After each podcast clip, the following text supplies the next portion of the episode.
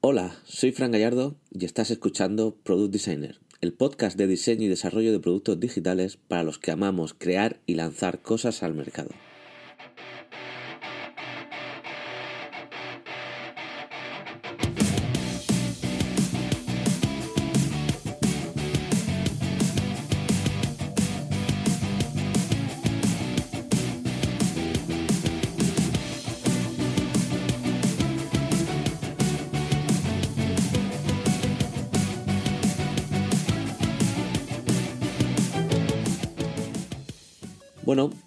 Pasado bastante tiempo desde el último episodio, pero mm, durante estos últimos meses he estado literalmente enterrado entre proyectos. Y ahora por fin vuelvo a ver la luz y vuelvo a tener un poquito de tiempo y la oportunidad sobre todo de hablarte y de contarte cosas otra vez.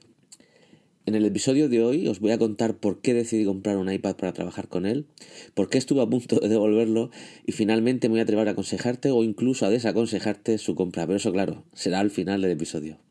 Antes de nada, me gustaría comentarte eh, que si quieres aprender a crear una aplicación con React y WordPress gracias a Frontity, tienes un curso disponible en Product Designer Academy. Ya sabes que no tienes que pagar absolutamente nada y ni siquiera tienes que registrarte ni crearte una cuenta ni nada de eso. Tienes todo el contenido listo para consumir como quieras y cuando quieras, así que no tienes excusas si posees algo de conocimiento y desarrollo web para comenzar a crear tus productos mínimos viables gracias a este curso y a estas tecnologías. Ya sabes, entra en productdesigner.es y ahí lo tienes disponible.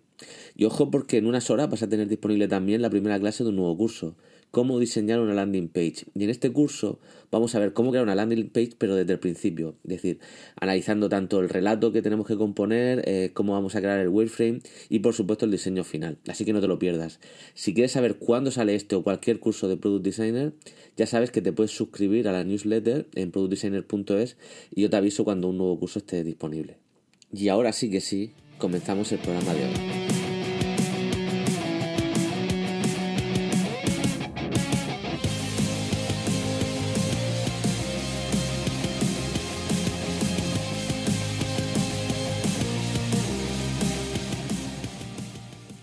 Bueno, hace unos meses eh, publiqué un, episodio donde te comentaba un poco cómo era mi setup, mi entorno de trabajo habitual, ¿no? En mi, en mi estudio. Te comentaba que, que yo tengo dos mesas, por así decir, una enfrente de la otra. Y una mesa está destinada para todo lo digital, donde tengo mi MacBook y, y, mi pantalla grande y demás, donde programo y ejecuto cosas. Y luego justo enfrente tengo otra mesa que está totalmente limpia y está dedicada exclusivamente para todas las tareas que no son digitales, es decir, para todos los trabajos de ideación, de conceptualización de proyectos, incluso para estrategias de mis productos, es decir, para cualquier cosa en la que requiera tanto bocetar como conceptualizar, idealizar o, plasmar en un nuevo proyecto, eh, lo realizo en esa mesa con papel y boli, mis posits y, y demás el tener estos dos entornos totalmente separados y totalmente especializados para cada tarea, cada acción que voy a hacer, me ayuda mucho a concentrarme de una forma muy rápida en cada uno de estos procesos y la verdad es que me siento muy cómodo teniendo un espacio diferenciado para estas acciones tan diferentes o que por lo menos para mí resultan tan diferentes. En este mismo programa te recordaba la, necesidad que sentía tener de adquirir un, un iPad o algo similar para, para, estos procesos de ideación gráfica y de dibujo y de bocetado. ¿Por qué? Pues básicamente porque trabajar con papel y boli, si bien es cierto que es a lo que yo estoy acostumbrado y he estado trabajando siempre así, eh, tiene un, problema básicamente de logística. Es decir, eh, para mí es muy difícil trabajar en movilidad con estos proyectos, pues porque al final tengo que ir cargando con un montón de libretas, porque al final si quieres mantener un orden y tienes varios clientes y varios proyectos en los que estás trabajando de forma simultánea, no puedes tener una única libreta, o yo por lo menos no he visto útil utilizar una única libreta para todo, sino que al final he acabado teniendo pequeñas libretas, pequeñas o medianas, eh, para cada cliente o incluso para cada proyecto. Con lo cual, si yo estaba trabajando en cuatro o cinco proyectos a la vez, pues tenía que estar trabajando con cuatro o cinco libretas a la vez. Eso es un engorro a la hora de estar en movilidad trabajando. Más yo que tengo, además de mi estudio, pues bueno, puedo trabajar eh, pues con algún compañero o algún amigo en su oficina, o puedo trabajar en casa, o simplemente eh, quiero llevar los mismos chilas y en un momento dado hacer un apunte, hacer algún boceto, pues al final es un, un poco engorro. Entonces sí que es cierto que la posibilidad de comprar un iPad me iba a facilitar eh, toda esta tarea. Además, otro de los contras que tiene el trabajar con, libretas y demás eh, analógicas, vamos a llamarlas así, es eh, a la hora de comunicarte con tu cliente.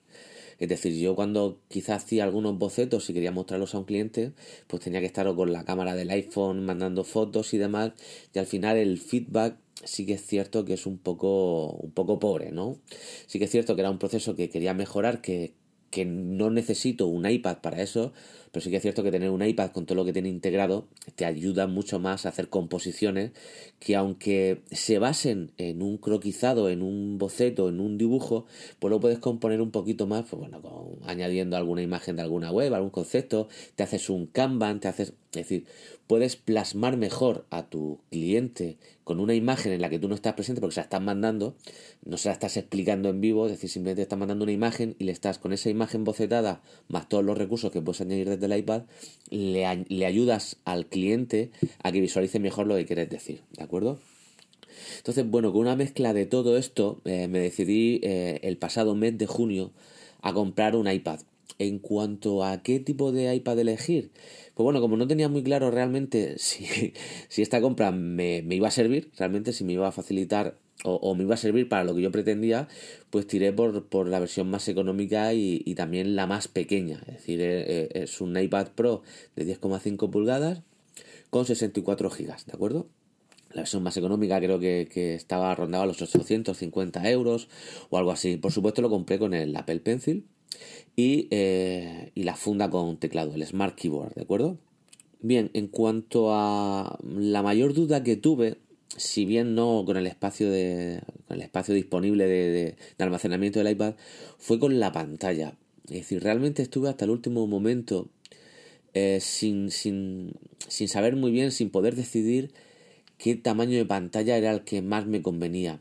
Al final eh, aposté por la movilidad, es decir, por la pantalla más pequeña, porque si bien no hay mucha diferencia a la hora la verdad entre las pulgadas, ¿no? Estamos hablando de, de 10,5 a, a 12 pulgadas, eh, sí que es cierto que a la hora de transportarlo, es decir, el peso se nota, es decir, se nota una diferencia de peso entre los dos tamaños bastante considerable, ¿no? Entonces, bueno, como os he comentado al principio y puesto que yo necesito trabajar en movilidad, pues al final opté por la pantalla más pequeña, ¿de acuerdo? Bien, entonces, eh, como os decía, compré finalmente este, este iPad.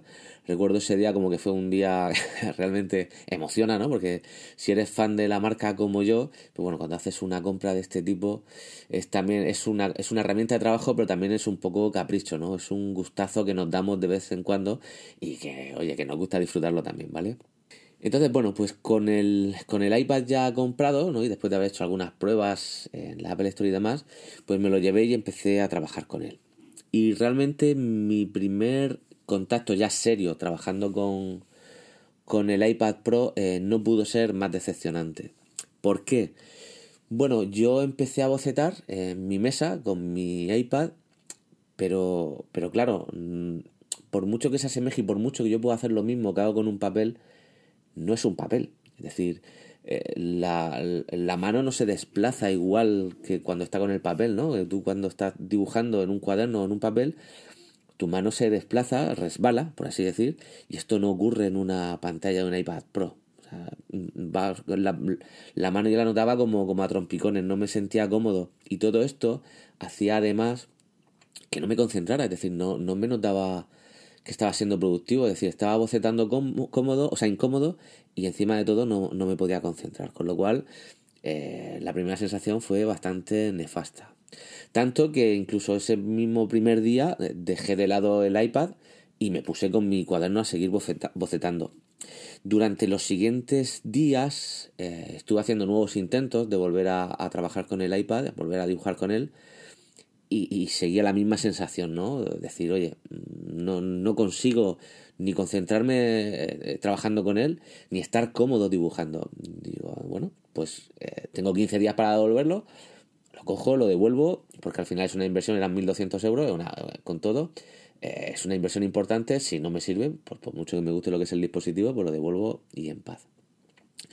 Y a todo esto, que después de trabajar un fin de semana en casa con unos proyectos, llegó un lunes me fui a trabajar y yo se me había olvidado eh, llevar los, los cuadernos con los que estaba trabajando al despacho, pero sí llevaba el iPad Pro en la mochila, con lo cual toda esa mañana tuve que trabajar con el iPad Pro.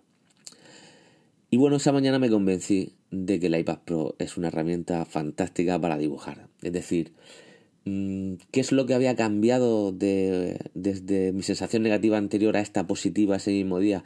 Bien, pues el tener que obligarme a usarla. Es decir, al obligarme a usarla llegó un momento en que no me di cuenta que estaba utilizando un iPad. Simplemente estaba concentrado trabajando y produciendo.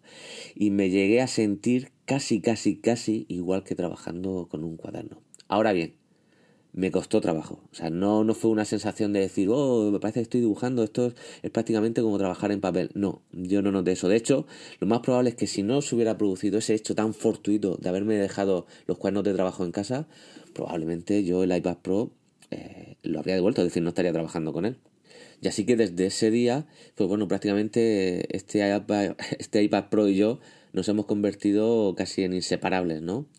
Y ya no solo eso, ya no, no solo es que haya conseguido eh, prácticamente sustituir todo el papel con el que yo trabajaba y demás, sino que me ha permitido incorporar cosas que yo antes hacía en el MacBook Pro, hacerlas en el iPad Pro. Por ejemplo, hay eh, cosas, composiciones y diseños que yo realizaba eh, en Sketch o en Affinity Designer para el Mac y ahora los realizo desde el iPad Pro pero lo realizo de forma que ahora ni siquiera me veo haciéndolo en el MacBook Pro. Es decir, ahora siento como mucho más natural hacer ese tipo de tareas de diseño eh, en, de retoque de imágenes y de, de diseños en, en, el iPad Pro que no en el MacBook Pro. Es decir, es una cosa curiosa que realmente ni siquiera me esperaba que, que, fuera a ocurrir. Además, el, este iPad Pro también lo utilizo mucho para consumir documentación, ¿vale? Tanto de la aplicación de Kindle o de, de libros de, de, de Apple consumo mucho contenido tanto técnico como también contenido personal, es decir, alguna novela y tal que me quiero comprar de Juan Gómez Jurado o lo que sea, pues me la compro y, y la tengo ahí disponible, ¿de acuerdo? También utilizo mucho la aplicación de PDF Expert, pues bueno, para, para los apuntes que tengo en PDF o las cosas que paso a PDF, para poder manipularlas, eh, para poder eh, escribir encima de ellas, subrayar, marcar y luego todo eso que lo que he manipulado en el PDF, pues compartirlo con otros compañeros de proyecto, simplemente con clientes, además, con lo cual estoy muy, muy, muy tremenda, de verdad, tremendamente contento con cómo eh, he incorporado el iPad Pro en mi trabajo, ¿no? en, mi, en mis flujos de trabajo. Y es más, tengo la sensación de que cada día, cada semana que pasa, eh, mejoro en algo los flujos de trabajo, ¿no? Aunque sí que es cierto que para mí el iPad eh, tiene una limitación muy importante, es decir, para mí eh, el iPad ahora mismo no va a sustituir eh, un Mac. ¿Por qué? Simplemente por, porque yo también desarrollo, es decir, yo hago aplicaciones y ahora mismo no tengo ni el entorno disponible o no me encuentro cómodo desarrollando en el, en el, iPad porque las herramientas que utilizo en el Mac no existen aún en el iPad. Con lo cual yo personalmente me siento mucho más cómodo haciendo esto en el iPad. Además, yo que ya estoy rondando ya, que pasé los 40 años, pues claro, cada vez veo peor, es cierto y necesito una pantalla grande. Eh, y claro, eh, el compartir eh, pantalla del iPad, la verdad es que ahora mismo en la versión de, de, iPad OS actual no está muy bien pulida, no, no, no, funciona, no funciona del todo bien. Y entonces sí que yo he hecho falta que sigo necesitando una pantalla grande y por lo tanto necesito un Mac de momento, a día de hoy. Pero sí que es cierto que me gustaría, bueno, en el momento en el que ese interfaz eh, de compartir pantalla mejore, yo no descartaría abandonar el Mac. Eh, si, si, si, esto lo consiguen, a ver ahora en la conferencia de desarrolladores este verano, a ver esta nueva versión de, de iPad que, que, nos trae, ¿no? Pero desde luego yo me encuentro ahora mismo eh, muy cómodo y muy sorprendido de, de, cómo ha mejorado mi productividad y, y mi ritmo de trabajo con gracias a, a este iPad Pro. Otras aplicaciones que utilizo muchísimo. Bueno, por ejemplo, yo soy. utilizo para, para mi sistema de, productividad utilizo Things. Y en la versión de iPad es, una gozada. Es decir, tienes los mismos atajos de teclado que tenía con el Mac. Y yo realmente, a lo mejor estoy trabajando en el Mac y, y, de verdad que prefiero abrir el iPad para manejar eh, Things. Porque me parece una pasada y, una gozada. Me parece mucho más cómodo. Luego, eh, eh, una de las cosas que más eh, me ha decepcionado de, de, iPad, de este iPad, y no van a ser cosas buenas, son por ejemplo Safari, a pesar de que era una de las cosas con las que yo me sentía mucho más optimista, ¿no? Porque por fin íbamos a poder tener un navegador completo, entre comillas, pues sí que es cierto que a pesar de que lo tenemos, eh, por cómo nosotros manejamos eh, el iPad, que lo manejamos con nuestras manos o con el pencil, nosotros no tenemos botón derecho del ratón. ¿Y qué pasa? Que muchísimas interfaces y muchos productos web están totalmente preparados y son totalmente funcionales cuando tú dispones de ese botón derecho, ¿no? Por ejemplo, cuando tú estás utilizando Google Drive o cualquier aplicación de Google Drive, tú no te das cuenta de, de la cantidad de veces que le das al botón derecho hasta que lo estás utilizando en el iPad, ¿vale? Entonces, a pesar de que lo puedes utilizar, no es tan cómodo ni mucho menos tan fluido como es en, el Safari para Mac. Pero bueno, es un primer paso y supongo que poco a poco lo irán mejorando. Incluso poco a poco los desarrolladores iremos entre todos mejorando estas interfaces, teniendo en cuenta que además de para un ordenador, estas interfaces ahora se pueden consumir desde, desde un iPad Pro. Y eso me parece también súper interesante. Luego, en cuanto a las aplicaciones que utilizo para, para dibujar y bocetar, bueno, he probado muchas. Realmente destacaría dos, que son las que yo manejo actualmente, que son Notability. Por, mm, me gusta porque tiene eh, muchísimas opciones para añadir a, a, los documentos escritos. Y, y, luego tiene muchas ayudas al, a la hora del dibujo. Es decir, cuando tú haces un rectángulo, por ejemplo, o un círculo, la aplicación detecta que estás haciendo un círculo y automáticamente te crea una forma vectorizada de un círculo. Con lo cual, para hacer diagramas, si los quieres hacer, si son para entregar o quieres que, se, no sé, que se respete un poco la forma, pues viene muy bien. Ahora bien, a la hora de escribir eh, y de manejar lo que es el Apple Pencil, yo destacaría la aplicación de notas. Yo eh, utilizo notas sobre todo para, hacer notas manuscritas, eh, para hacerme no sé, cuando estoy mm, trasladando mis ideas al papel utilizo mucho, notas. Así que se puede decir que las dos aplicaciones las utilizo por igual, ¿vale? Estoy muy cómodo con las dos, son las dos que utilizo. Como te comentaba, también utilizo mucho Affinity Designer y cada vez más, es increíble. Adiós Adobe, adiós. Eh, y luego eh, otra aplicación que me ha defraudado mucho es la aplicación de calendario, ¿no? Que está muy lejos de la aplicación para Mac. ¿no? O sea, el, copiar y pegar, o sea, no puedo copiar y pegar un evento eh, en la aplicación de calendario de, de iPad 2. Es algo muy frustrante. Así que, igual que para, para utilizar Things, si estoy en el Mac, prefiero abrir el iPad. Cuando estoy en el iPad y tengo que hacer algún evento de calendario, prefiero irme al Mac y hacerlo allí. A ver si poco a poco estas cosas las van mejorando. Porque ya digo, tanto calendario como aplicaciones como Numbers eh, eh, para el iPad son realmente eh, muy malas, muy malas. sí, bastante malas. Aplicaciones, otras aplicaciones que utilizo, pues para el email utilizo Spark, que me gusta mucho y lo tengo en todos mis dispositivos. Es una aplicación de correo electrónico que, diseñó en su momento la gente de Riddle, que son también los, autores de, PDF Writer. Eh, luego utilizo eh, IA Writer para mis, para mis textos. Cuando hago, por ejemplo, el guion de este podcast, lo he redactado en, en IA Writer. Y luego, pues como os comentaba, las aplicaciones de lectura de libros que son Kindle y, y, Books. Y así que bueno, en cuanto a conclusión o valoración final, ¿lo recomiendo no lo recomiendo? Yo lo recomiendo, pero lo recomiendo con reservas. Eh, no sé eh, otras personas, pero yo, realmente tuve una curva de aprendizaje que me costó mucho el, incorporar este producto a, a mi flujo de trabajo sin duda ha merecido la pena el, esfuerzo que puso, aunque fuera fortuito. Y estoy realmente contentísimo, no puedo estar más contento con él. Eh, igual que te digo esto, te digo otra cosa. Eh, si en marzo presentan un nuevo iPad Pro, este iPad lo voy a vender y compraré el, más grande, ¿no? El de, el de 12 pulgadas. ¿Por qué? Porque a pesar de que este para movilidad es genial, yo particularmente sí que al final he echado de menos tener una, una pantalla más grande con la cual eh, eh, bocetar de una forma más libre, ¿no? Es decir, lo, he echado, lo he echado en falta porque al final estoy mucho rato haciendo zoom in, zoom out, haciendo pinch para, para completar mis diagramas, mis, bocetos y demás. Así que creo que, que en marzo, si, si, si me cuadra el presupuesto, intentaré ir a por uno de, de a por un iPad Pro grande y este lo, lo pondré a la venta, ¿de acuerdo? En cuanto a la capacidad, a los 64 GB, yo realmente no he tenido problema. ¿Por qué? Porque yo tengo casi todos mis documentos sincronizados con, iCloud, incluso con Google Drive.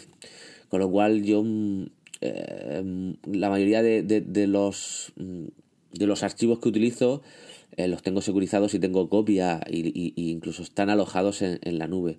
Y de hecho yo el tener eh, todo online el, es, para mí es una principal ventaja ya no porque porque me permita por ejemplo comprar dispositivos con menor almacenamiento físico local sino porque en caso de que este iPad eh, se pierda o incluso pierda mi MacBook Pro, yo voy a tener todos mis archivos sincronizados en la nube de, y, reemplazar un dispositivo tan sencillo como ir al Apple Store, poner mi Apple ID y recuperarlo todo y ya está. O sea, no, no voy a perder nada.